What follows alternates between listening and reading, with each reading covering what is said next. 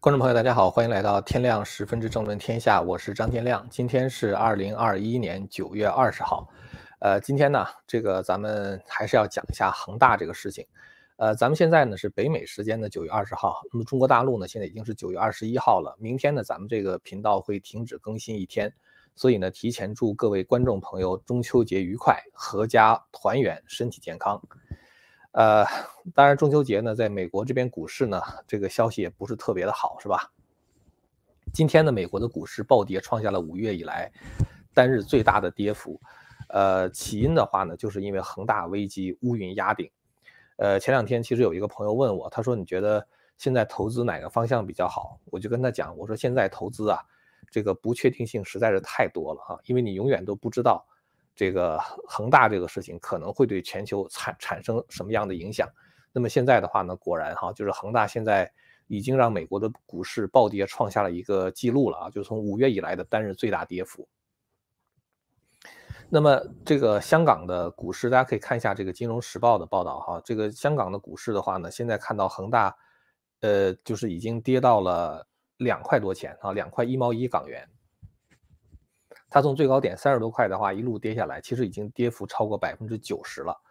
呃，现在跌到这个两块一毛一港元的话呢，基本上来说就是垃圾股了哈。今天一天的话呢，暴跌了百分之十七。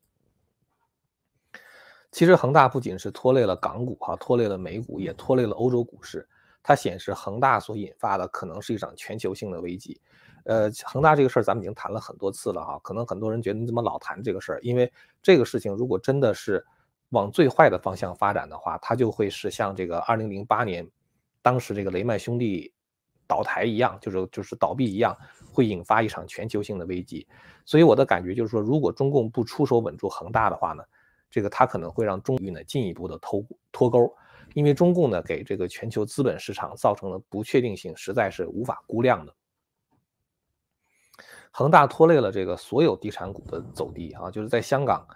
呃，恒生中国内地地产指数周一就暴跌，达就是这个达到百分之六啊。今年整个这个跌幅的话，已经达到了百分之三十三，就跌掉了三分之一。呃，融创中国呢跌了百分之十啊，广州富力呢跌了这个百分之七点几，然后呢，碧桂园跌了百分之十。恒大它这种涟漪效应呢已经凸显出来。关于中国政府应该如何去应对的话呢，这个 CNBC 呢有援引了两个。就是国际上非常有影响力的投资专家哈，一个叫 Jimmy Chang，呃，还有一个呢叫做 Rick Reader，呃，这两个人呢，一个是洛克菲勒全球家族办公室的首席投投资专家，还有一个是黑石的首席投资专家，他们呢。